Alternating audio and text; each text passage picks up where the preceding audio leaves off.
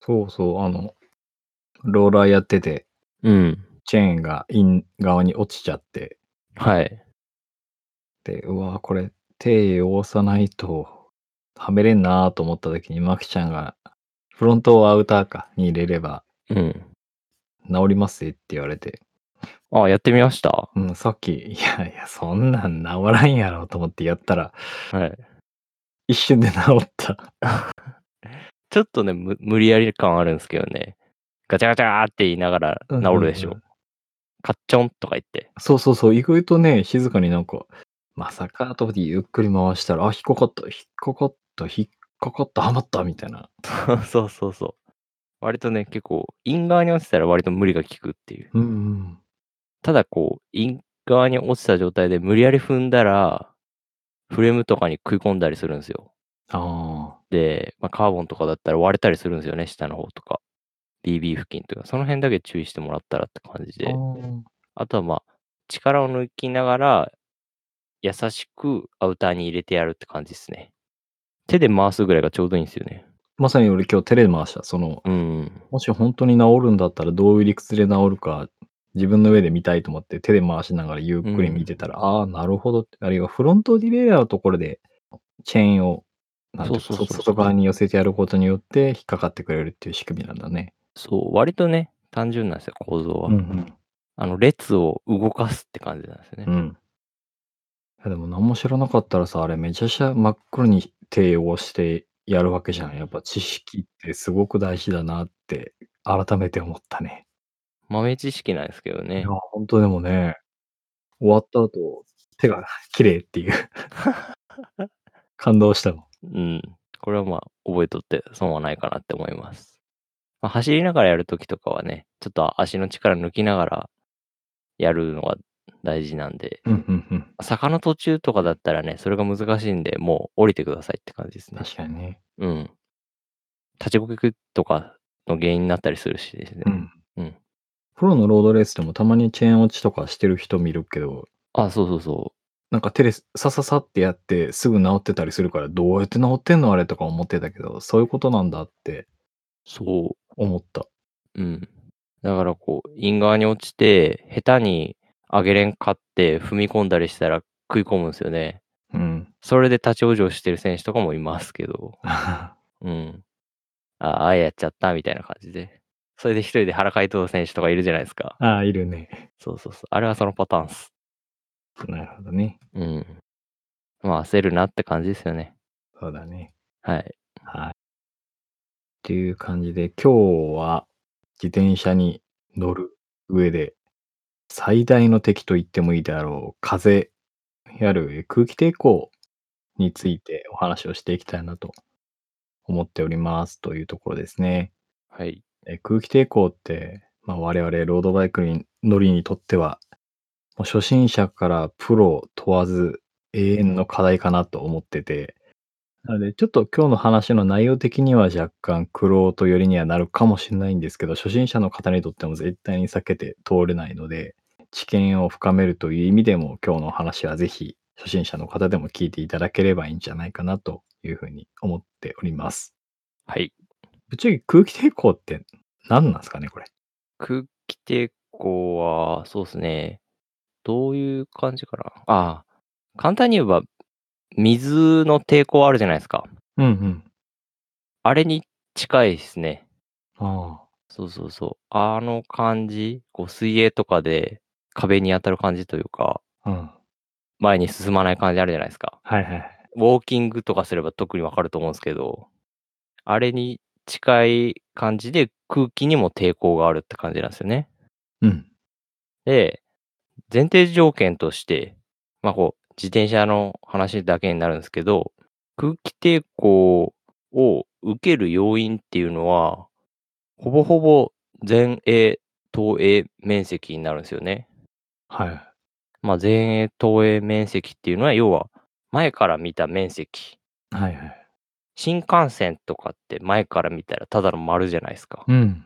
だけどめちゃくちゃ長いじゃないすか。はいはい。先頭車両とか。あれって、ま、要は空気抵抗を抑えるためにああいう形状になってるって感じなんすけど、ま、自転車に関しては、ああはなれないんですよね。結局。うん。そうそう。それで、あの新幹線のあの形にいかに近づけれるかどうかみたいな感じが、空気抵抗との戦いみたいな感じになってくるんですよね。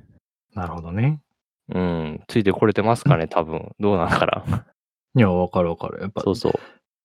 前から自転車乗ってる人を見たら、頭があって、肩があって、腕があって、で、ハンドルがあって、自転車があって、ホイールがあって、両方に足がついてるって感じで見えると思うんすよね。はいはい。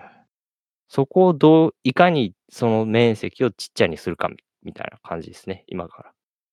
で、空気抵抗自体は速度が上がっていくと増えるっていう感覚は分かりますかね？多分。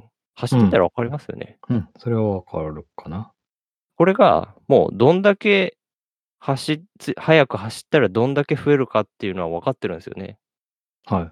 ま、流体力学的な話になるんすけど、計算式みたいのあるんすよ、ちゃんと。へえ。これに関しては多分分からないっていうか、結構難しくなってくるんで触れないすけど、ま、単純に速度の事情で増えていくっていう覚えておいた方がいいかもしれないすね。うん、速度の事情。うん。まあ、簡単に言うとですね、速度が2倍になるじゃないすか。うん。すると空気抵抗は4倍になる感じです。ああ。 2の2乗になるんでですね。はいはい。そうそう。だから、何て言うんやろ。時速15キロで走ってる時と、時速30キロで走ってる時の空気抵抗はもう4倍違うって感じですね。 結構でしょ。 うん。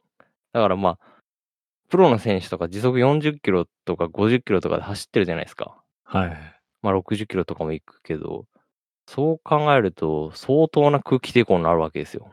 確かに。うん。で、それををいかにして減らすかとか、ま、減らせなかったらパワーを上げるしかないすよね、結局。はいはい。その辺のバランスがロードレースのっていうか、今自転車の楽しさの一つでもあるわけですよね。うん。なんかこう、ありますか？空気抵抗についてちょっと分かりやすくちょっとゆ教えてくれみたいなんとか。そうっすね。普段ロードバイクライフを送っている中で、自分では持っていないけれども、はい。気になってることとかがいくつかあってはい。まあ、そうだな。まずはフレームのところでいくと、エアロフレームってあるじゃないすか。はい。あれって、ま、エアロっていうぐらいだから、おそらくその空気抵抗を最低限に抑えるような仕組みになってるんだろうけどはい。どこまで効果あるのっていう、純粋な疑問が。 はい。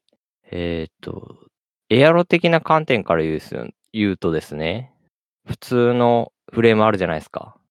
はい。ま、簡単に言えば、ま、黒森のフレームとかでもいいんすけど、エアロ軽乗ではないフレームうん。に比べると、やっぱ断然エアロ効果は高いです。はいはい。うん。これは言えますね。だか、まあ、何て言うんすか、体感するとかになってくると、あれすね、こう下りの速さが顕著なんすよね。ああ。まあ、足止めて同じぐらいの重さで、足止めてこう下ってったら、やっぱエアロフレームの方が速かったりするんすよ。はいはい。気持ち的にっていうか、まあ、じ実際のスピードでも速いんすけど、うん。その辺が顕著ではありますね。なるほど。ただですねうん。エアロフレームとかって、ま、買おうと思ったら高いじゃないすか、割と。高い。ね。うん。そう。空気抵抗を下げるっていう観点からするとですよ、コスパは悪いんですよね。ああ。うん。確正直かに。言うと。うん。言うてもその30万、40万出してもうん。なん何ワットの世界なんすよね。はいはい。良くて2桁みたいな。感じの提言になってくるんで、ま、プロとかみたいにね、さっきみたいに言ったけど、相当スピードが出るうっん。ていう状況、ま、下りもとかだと分かりやすいんすけど、こ素人目的にはですね。うんうん。そういう時はすごくコスパは良くなるんすよね。はい。ただただって感じすよ。平地とか、ゆるポタ的に言うと、コスパは悪いす。なるほど。うん。ま、かっこいいんすけどね。はいはい。うん。ま、そんな感じですね。うーん。エアロフレームに関しては。ちなみにそのエアロ効果が生きてくる速度ってだいたいどれくらいからな20キロぐらいとか。えっとですね、これ2次関数的なグラフなってくるんすけど、うん、だいたいそんそんぐらいすね。うん。 20後半ぐらいから体感する感じにはなりますね。へえ。だからやっぱ30キロで巡航しようと思ったらきつかったりしたりするじゃないですか。普段20キロで走ってる人とか25キロで走ってる人が。うん。だ、そんな感じですよね。だから、ある程度自分でそこそこのスピード、要は巡航できるスピードあるじゃないですか。はい。あれからプラス5キロとか10キロとかなってくるときつくなる。うん。っていうのがやっぱ、そのその辺って感じですよね。空気抵抗増えたっていう感じ。この辺はこう、人それぞれのパワーによって違ってくるんすよね。うんうん。巡航で20キロぐらいで走る人が25キロになったらきついみたいな感じもあるし。うんうん。人それぞれなんすよね、空気抵抗も。なるほど感じね。方。うん。だからまあ、明確に何キロからっていうのは言いづらいんすけど。うん。まあ、なんかそんな感じですね。フレームついでにもうそのままホイールまで行っちゃうとはい。これもエアロ効果が割と高いって言われるディープホイーうルリムってあるん。じゃないすか。ディープリム、はい。うん。あれもや今の話と似たような感じになるっていうこと？そうですね。うん、コスパは悪いっすね。 言い切るね。うん。正直そんそこまでコスパ良くないかなって気はしますね。 へえ。いろいろ詰めてって、もう詰めるところがないけ、ホイール詰めていくみたいな感じ？うんうん。にのニュアンスにはなるかなっては気はしますね。うん。ま、ホイールに関してはちょっと回転単位なんですよね。うん。なんで、ちょっと、え、空気抵抗に関してはちょっとまた話が変わってくるっていうところも出てくるんすけど。はい。ま、コスパは良くないすね。うん。でも、やっぱエアロを意識したとかやっぱいいホイールはとい。かなってくると、良さは実感できると思います。はいはい。やっぱりこう、最近のやつとかはこう、斜め向かい風とか横風対策もしてるんすよね。へえ。要は、リムって言うんすけど、ディープリムの断面の形状みたいな感じとか。ほう。あとはまあ、こう、ジップに代表される、こう、つぶつぶっていうか、なんかイボチンがついてるんすよね。ゴルフボールのディンプルっていうか。はい。ゴルフボールにこうイボイボあるじゃないすあか。るね。ああいう加工がホイールにされてるんすよ。へえ。あの、ゴルフボールの、あの、イボイボもうん。同じ効果があるんすけど、あれ、空気の剥がれが良くなるんすよね。ほう。あの効果って。要は空気をまとうじゃないすか。うんうん。で、水みたいな感じでこう粘っこくなってきて、表面にまとわりつくっていううか、んうんうん。空気も同じ感じなんすよね。で、それを剥がれやすくするっていう効果があるっていう。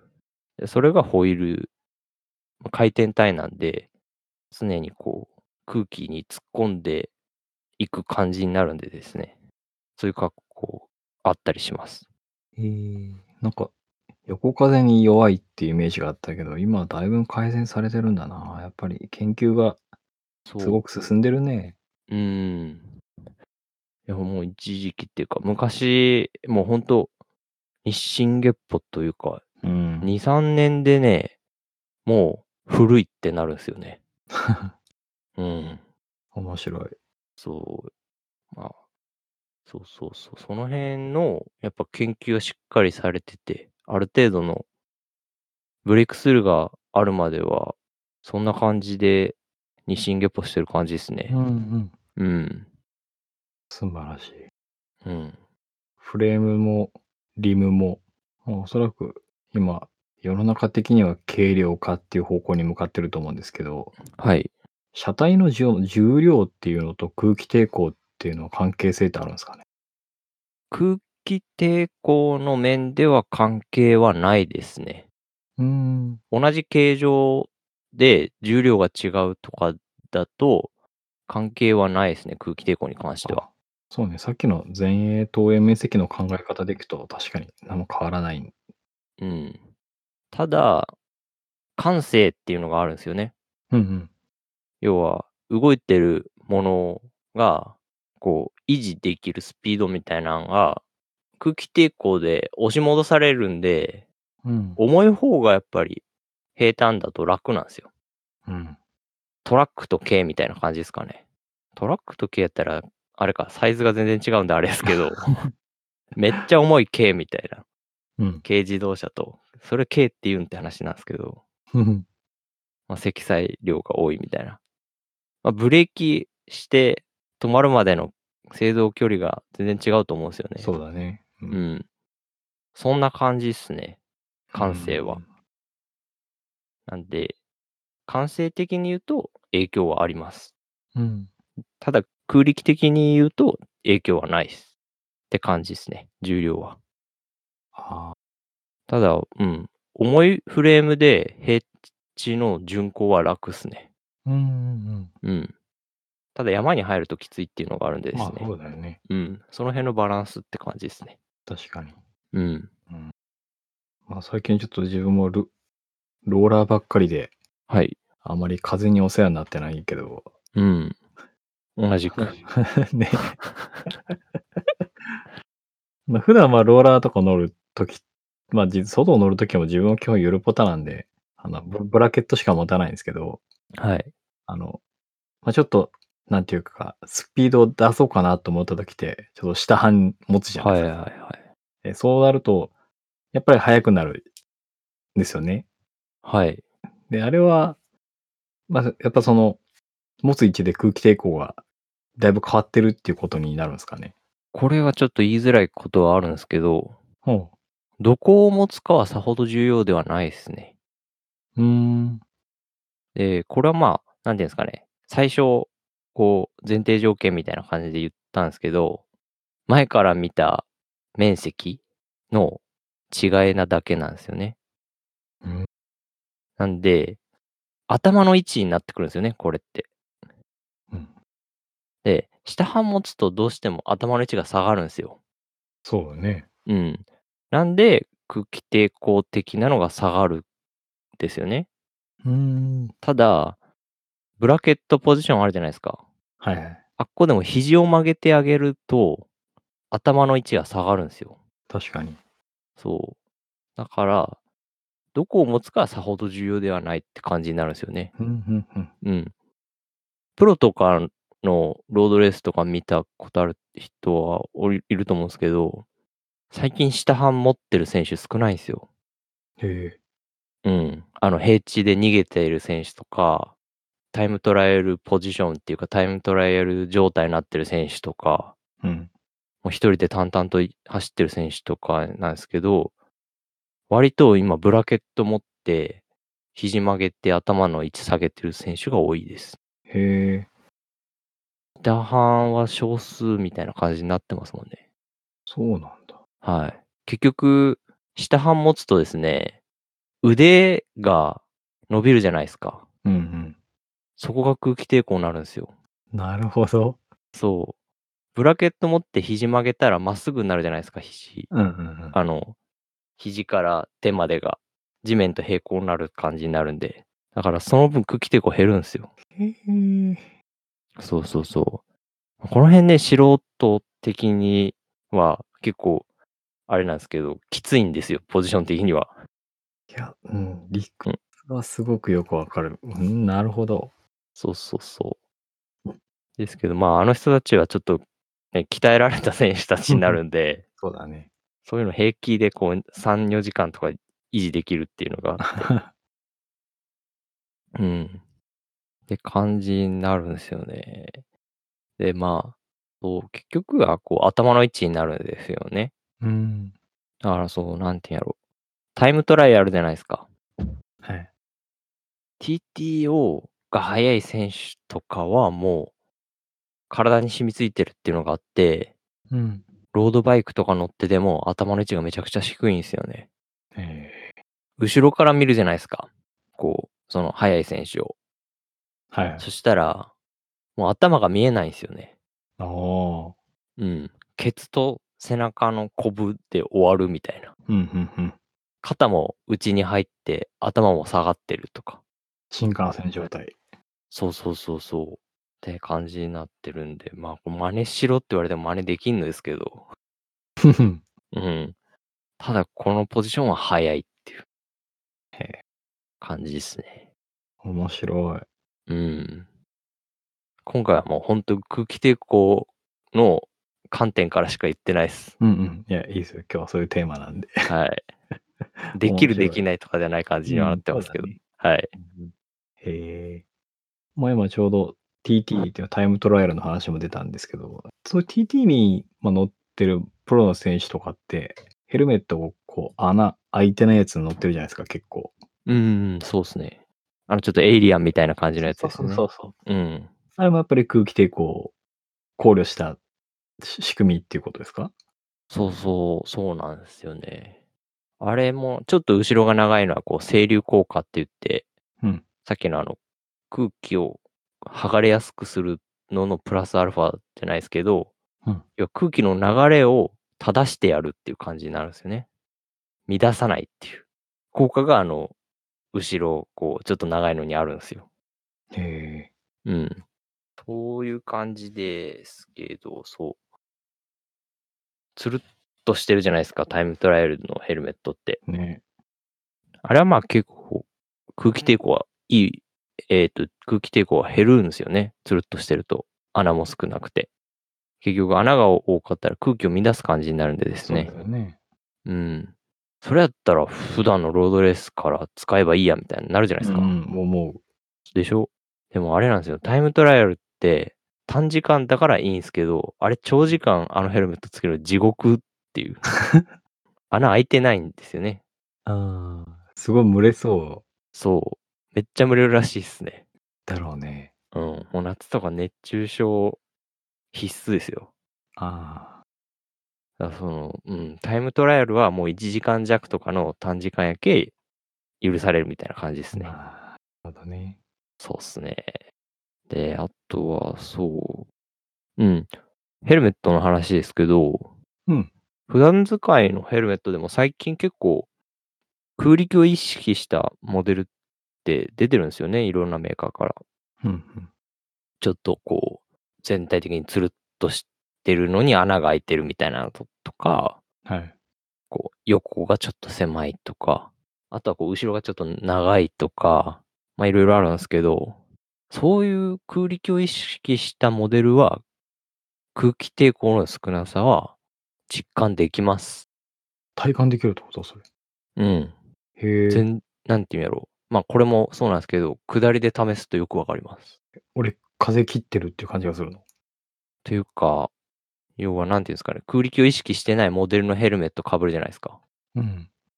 で、モデ空力を意識したモデルのヘルメットをかぶると、両方の違いがもう明確に分かりますね。ええ、え、それってどういうこと？か顔がこう後ろに押し戻されるとかそういう感覚？そうそう、あとは風切り音とかほお。ま、あとはまあ、単純にスピードですよね。はいはい。もうスピードっていう段階で変わってきたりするんすよ。ヘルメット1つで？そう。すごいね。うーん。びっくりですよ。だからまあ、そうっすね。さっきフレームとかホイールがコスパが悪いって言ったじゃないすか。はいはい。ヘルメットは割とコスパがいいいいです。確かに。で、さっきもこう、ぜ全英投影面積の話したじゃないすか。うん。結局頭なんすよ、一番でかいのって。うんうんうん。で、その頭にかぶるヘルメット。ああ、なるほどね。うーん、効果絶大って感じですね。この辺はおすすめですね、ちょっと。買い替える時とか、ちょっと頭の片隅に入れておいていいもういいのではって感じですね。フレームとかホイールとかいいの買おうと思ったら、ほんと最悪2桁とか投資はいるけど、ヘルメットはそこまでないもんね。うーん、ま、高くて3万円とかうんでうんすかうね、ん。になってくるんで、ま、そう考えるとって感じですよね。へえ、面白い。うん。ヘルメット、そろそろ買い替えないかんかな。時期的にも、もう3年、もうすぐよああ。ねんになるけど、うさすがにん。まずい気がしてきた、いろんな意味で。そうっすね。あれもね、賞味期限っていうかね、使用期限みたいなのも一応あるんでですあね。、あるんだ。うん。保証しませんよみたいなのもあったりするんですよ。へえ。なんで、まあ、その辺ね、ちょっと気にかけながらうん。とか走ってみるのもいいかもしれないですけど。まあ、予備でね、取っておくことに関しては全然いいんでですね。うんうん。うん。で、まあ、その辺がね、ちょっと気になるようならって感じですね。うんちょっと新しいのも考慮に入れてみてはっていう。うん。うん。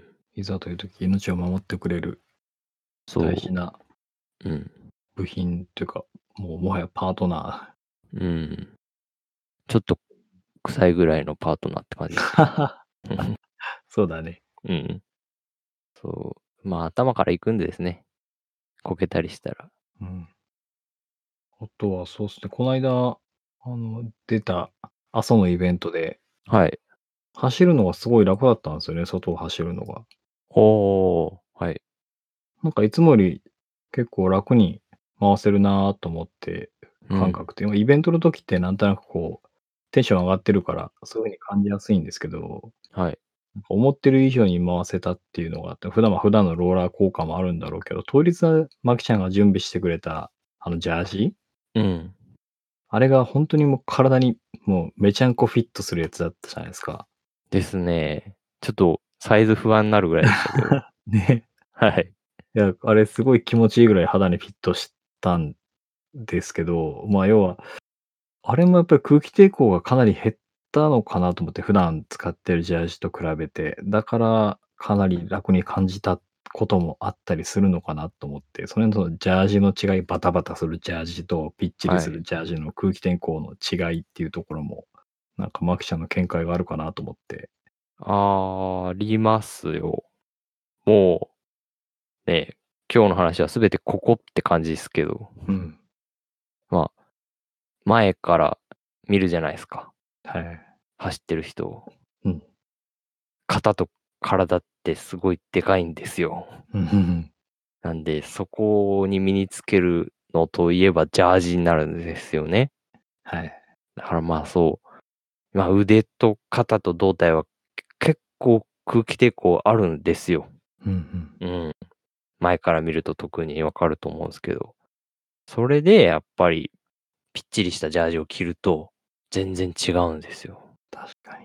これでまあそうぴっちりしたジャージすげえまあ着てても気持ちいいんですけどうん。あとはまあ走ってても風切ってる感あって気持ちいいじゃないですかうん。風切ってるっていうかまとわりついてこない感うん。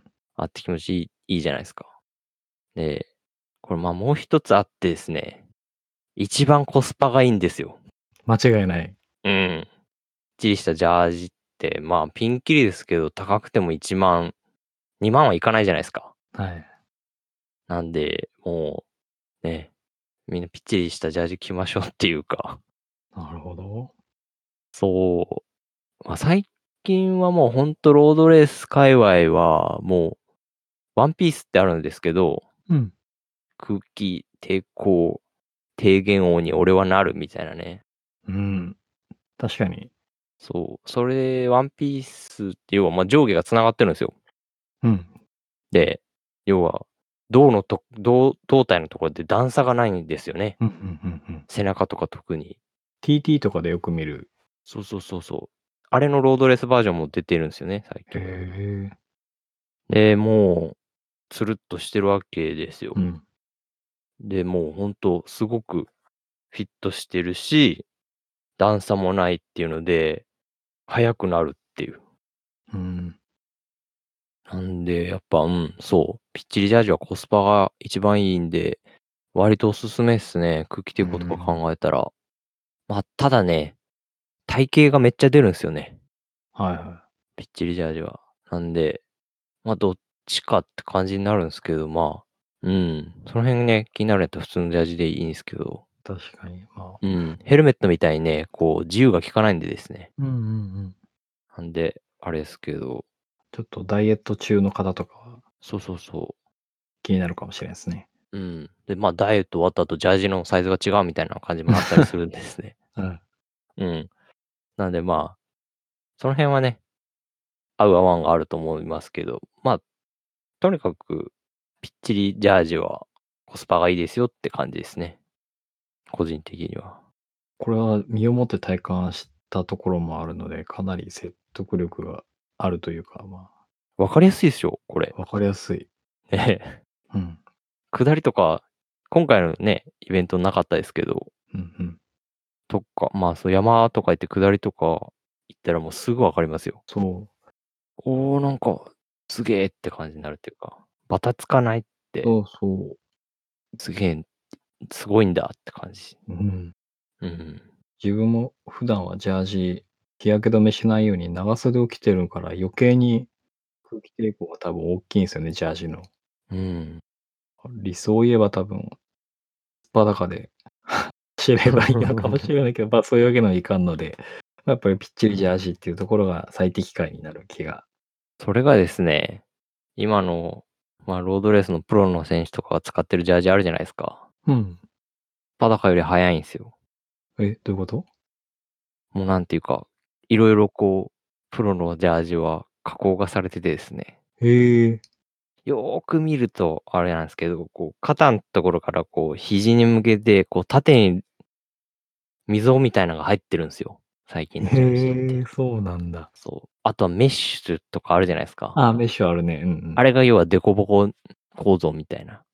さっきのゴルフボールと同じ。ああ、なるほどね。まあ、清流効果だったりとかを、こへえ、うすげえ。あれしてるっていうのがあって。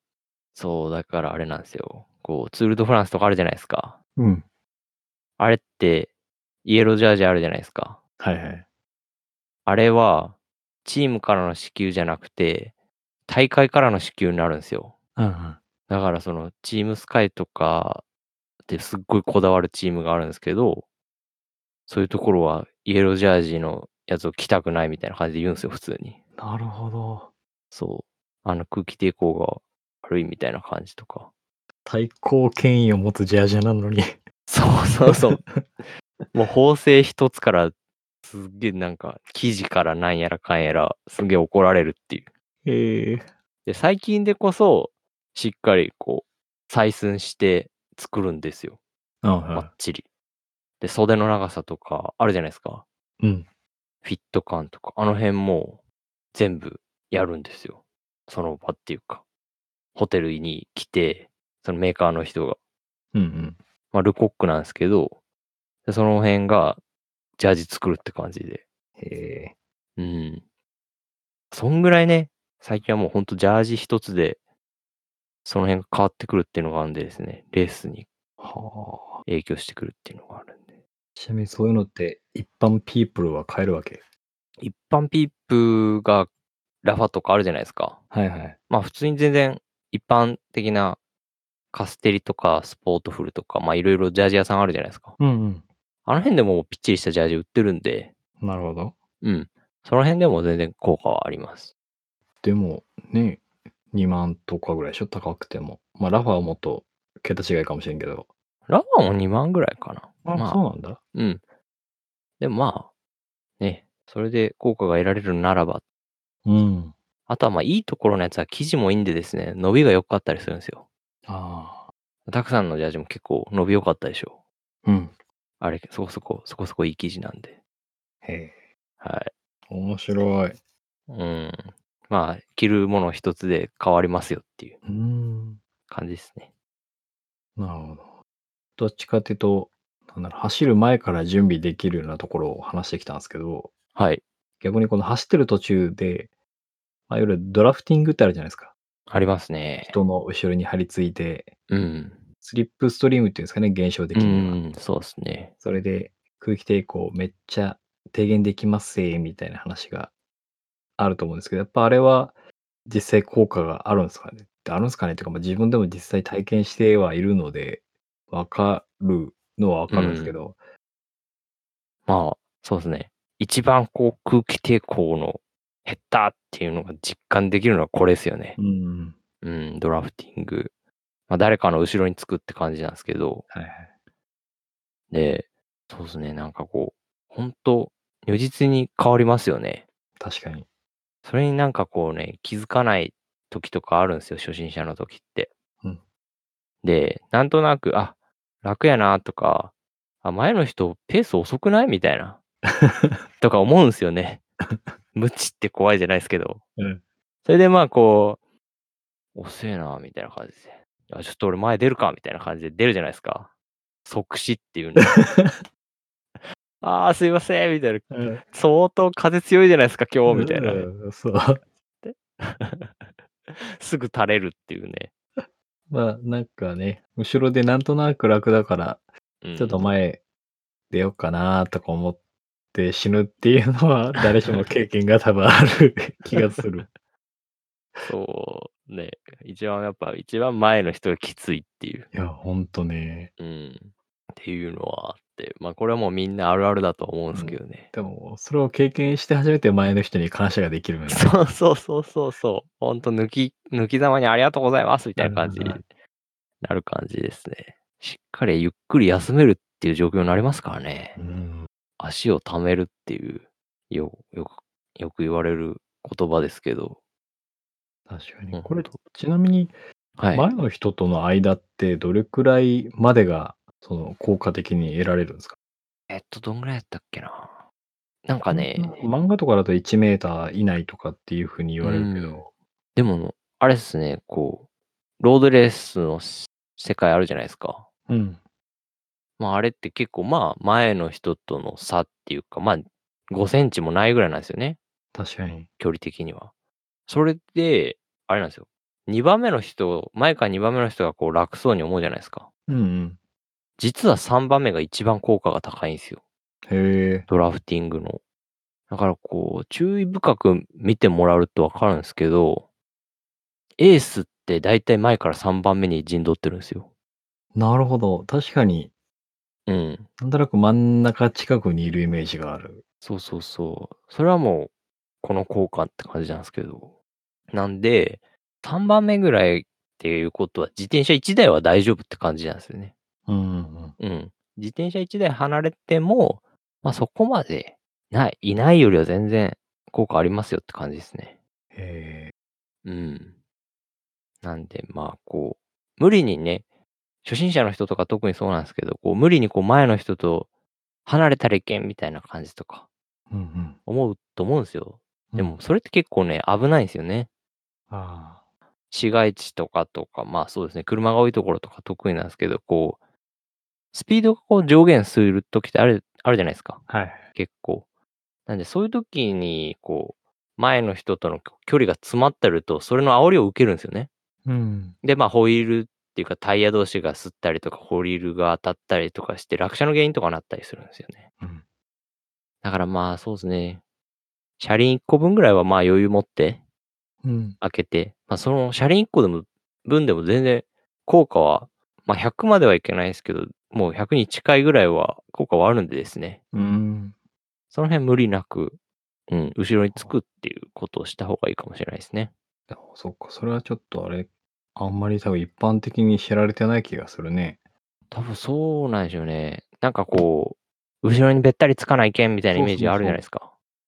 うう。ね、普ん。段見るプロのロードレースもそうだし、あの漫画とかも、う。もうんかなりこうやっぱ近づ一緒にこうね、そうそうそう。もう後輪と前輪が重なり合うんじゃないかぐらい近づいてるみたいなうん。イメージがあるから、やっぱりみんなそうしないと意味がないのかって思っちゃってる気がする。うん。そこまではいらないですよって感じですね。うーん。で、あの、プロの選手ってもう、ま、ほぼ毎日、なん何日も一緒に走ってるじゃないすか。うんうんうん。だから癖とか空気感とかで分かるんすよね。はいはい。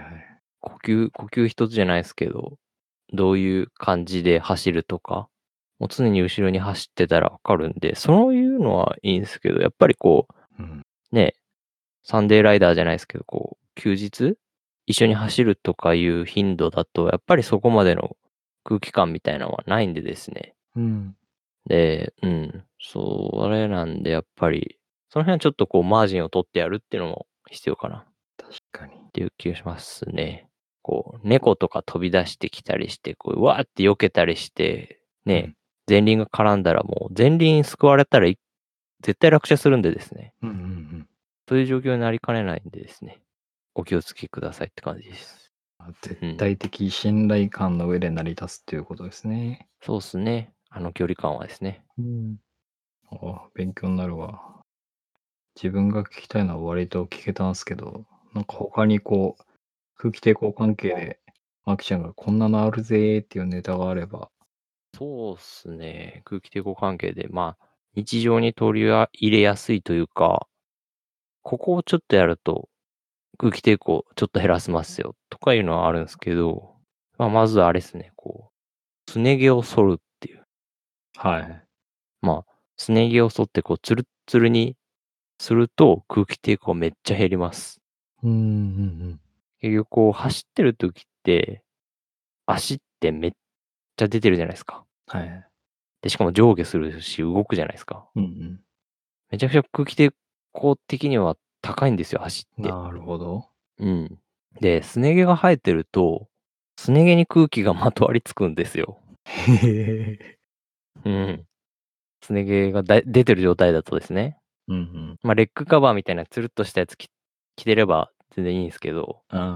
まあ、すね毛もろ出しだ状態だと、空気抵抗がめっちゃ高いっていう。へえ。なんで、まあ、剃るとすっごい空気抵抗減りますよっていう話ですね。で、これ、ヒゲはどうなんみたいな感じもあるんですよ ね。確かに。ヒゲは剃らなくても全然いいらしいです。あまあでも、プロのロードレーサー見たら、すごいヒゲの人いっぱいいるから、そう、まあそういうことよね。そうそうそう。もうタイムトライアルのスペシャリストで、まあ、ツールドフランスも勝って、オリンピックも何勝もしてる、こう、ウィギンスっていう選手がいるんですけど、うんうん、あれもヒゲ面で勝ってますからね。なんでヒゲは空気が入り込まないんだろう。多分なんか下向いたりとかするし、ああ。頭に関してはあるけど、顔に関してはそこまで問題はないんじゃないですかね。顔は下に向けるけど、すねは下に向けないもんね、確かに。そう。常に出てる状態って感じになるんですね。だから多分その辺が効いてるんだと思います。面白いな、それ。うん。しょうしょうもないって感じがしますけど、結構、結結構面白いょ。でしょ。うん。うん。あとはまあそうですね。これから冬になってくるじゃないですか。うん。だからまあ足つながりなんですけど、シューズカバーをすると空気抵抗減りますよって感じなんですよね。あ靴って割と結構デコボコしてるじゃないですあ、か。確かに。うんまあ、ボアがついてたりとか、まあ、いろいろついてるじゃじゃないですか。うん。うん。あれが結構ね、空気抵抗になるんですよね。はいはい。うん、なんで、まあ、これからこう寒くなってくると、シューズカバーつけても大丈夫な厚さになってくるじゃないですか。うんうん。気温的なところですね。確かに。うん。なんで、その辺つけてやると、なんか、うん、空気抵抗減りますよって感じですね。うん。実際こうタイムトライアルとか見てるとみんなつけてるんですよね、シューズ確かカにバー。ううん。で、あとまあそう、靴下とかも、そうよね。うん、空気抵抗が低い靴下とかもあったりするんですよ。だから割とこうね、足周りの空気抵抗って要因としてはでかいっていう。うん。そうね。足袖があって、靴下があって、靴があってて、そこら辺もやっぱり隙間があるし、段差があるし。そうそうそう。うん。あとはまあ、面積的にも広いしっていうね。確かに。うん。っていうのがあって。まあ、なんていうか、あれですね、こう、身につけるものを全般、空力がいいやつにすると、めちゃくちゃ空気抵抗減りますよって感っじていでうすね。ことよね。うん。へえ空気抵抗を抑えるだけで同じ出力でより速く走ることができると。そうですね。うまあ、んうんどっちかっていうと同じスピードで出力減らして走れるって感じですかね。ああ、なるほどね。うん。楽ができるなるほど、なるほっどて。考えるといいかもしれないですね確。かうん。早く走りたくないっていうか、早く走るつもりないっていう人は、に。うんうん。すっげえ楽できますよって感じですね。確かに、そっちの考えの方が正しいな。うん。うん。まあ、初心者の人とか、こういうふふうな、あれがいいかなって気がしまして。感じですね。で、まあ、ここまではね、空気抵抗について中心的にあの話してきましたけど、次からちょっとこう、あれですね、風との付き合い方的なところで軽く話しとこうかなって思ってですね。うんうんうんぜひぜひ。うん走ってると、こう、まあ、常にこう風は吹いてるわけですよ。はい。うん。で、初心者の人とか、まあ、これすごくき気になるところであるとは思うんですけど、こう向かい風との付き合い方うん。みたいなところって結構あるんじゃないかなって思うんすけど、たくさん的にあります？なんか向かい風との付き合い方みたいな。頑張って回す。ああ。 すぐ死ぬやつ。そう、すぐ死ぬやつ。そうそうそう。まあ、そうなりがちなんですよね、こう、耐え耐えるじゃないすけど。とにかく、うん、あの、なんだろう、同じパワーで速度を落として走るっていう感じすかね、自分どっちかっていうと。ああ。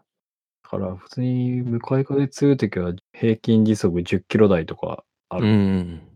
そんそういう感じがいいすね。うま、ん。頑張りすぎないぐらいで頑張るって感じすかね。うん。あの、まあ、そうですね、こう、山の登り方みたいな時にゆ言ったんすけど、頑張らないっていう。はいはい。山では、とにかくサボるっていう。頑張りすぎないっていう。